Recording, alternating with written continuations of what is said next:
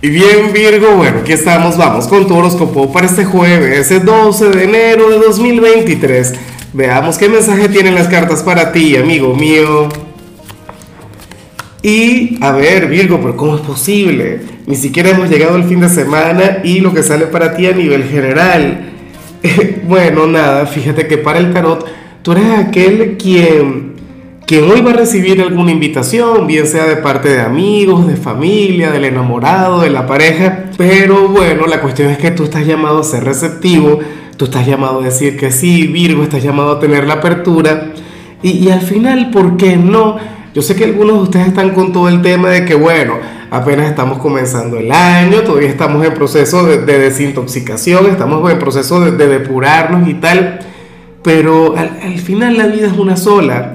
¿Será que hay alguna persona de Capricornio importante en tu vida, quien está por cumplir años, se viene aquella gran fiesta, o qué sé yo, se viene algún aniversario? X, bueno, algún reencuentro con los amigos. La cuestión, Virgo, es que, insisto, tienes que tener la apertura.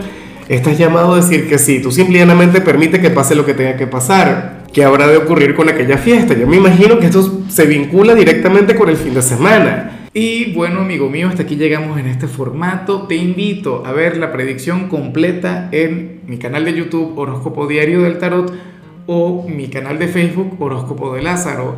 Recuerda que ahí hablo sobre amor, sobre dinero, hablo sobre tu compatibilidad del día.